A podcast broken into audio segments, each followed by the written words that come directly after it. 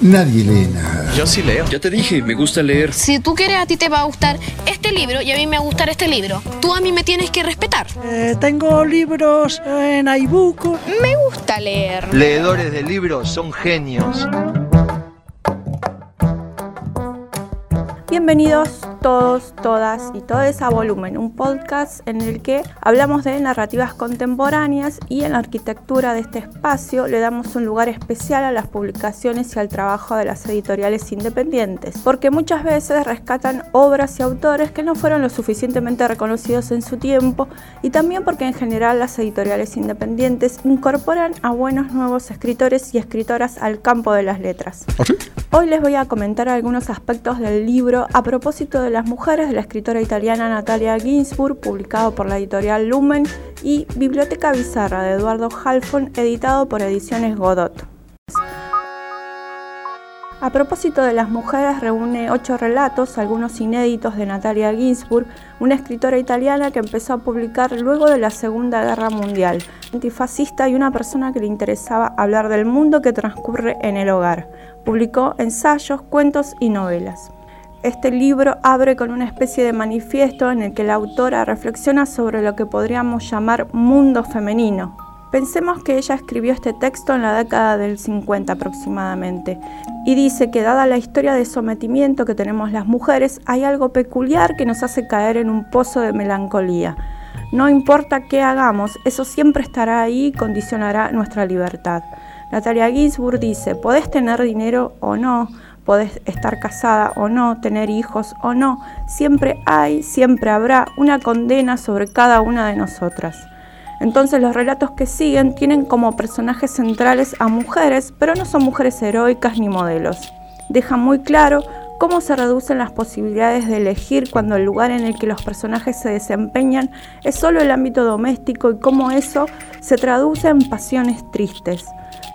Mi cuento preferido de este libro es el último, se llama La Madre, y ahí la protagonista no cumple con su rol en los términos establecidos y todos le señalan sus fallas.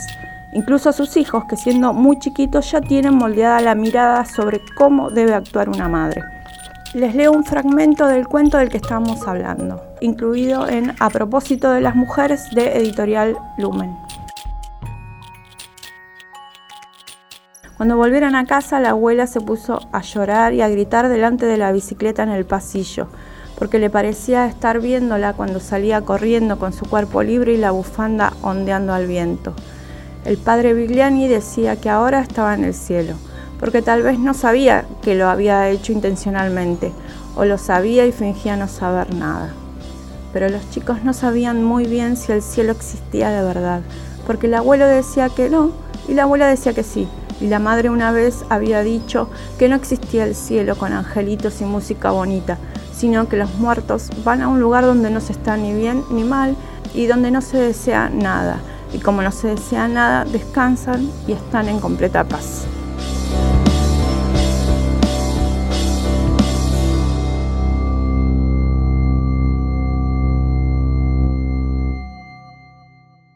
Lectores, escritores, curiosos. Volumen. lee como yo, promedio, no sé, cuatro libros al mes seguimos leyendo en esta época. Qué pero bueno, yo tengo biblioteca sí. hasta en el baño. Este año Ediciones Godot publicó Biblioteca Bizarra de Eduardo Halfon, un libro que reúne siete crónicas que están enlazadas por las lecturas, por los libros y por los autores, todas enunciadas en primera persona y apegadas a la biografía del autor.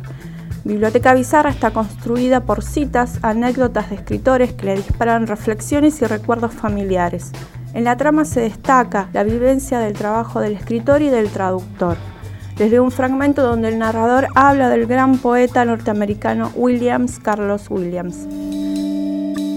Williams solía escribir versos o breves historias en sus recetarios médicos, como si la literatura fuese el medicamento que les quería recetar a los pacientes.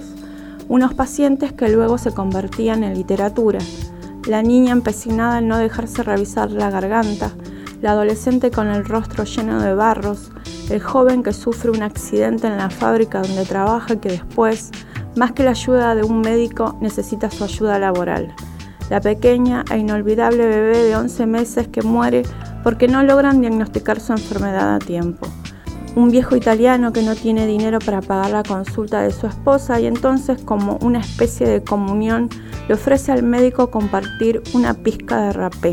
Otro viejo pobre, un pescador llamado Tadeusz Marshall, que en su jardín mantiene una carretilla roja rodeada de pollos blancos.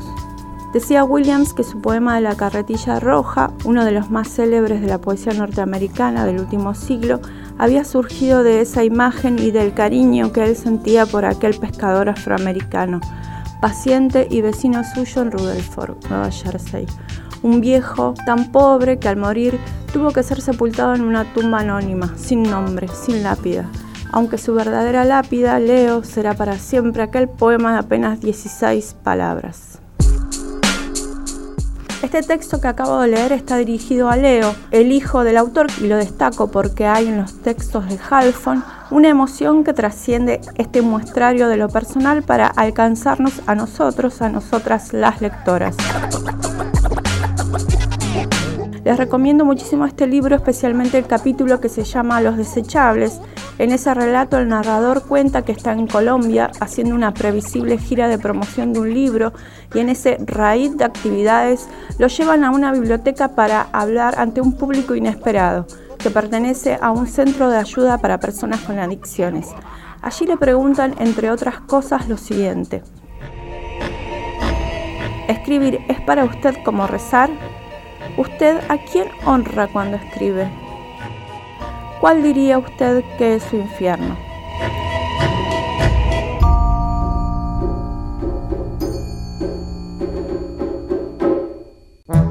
Me despido hasta el próximo encuentro y los dejo con Jorge, como siempre. Seguime en Twitter que tengo Twitter y seguime en Instagram que tengo Instagram. Seguimos en cualquier instante, genios. Gracias por existir.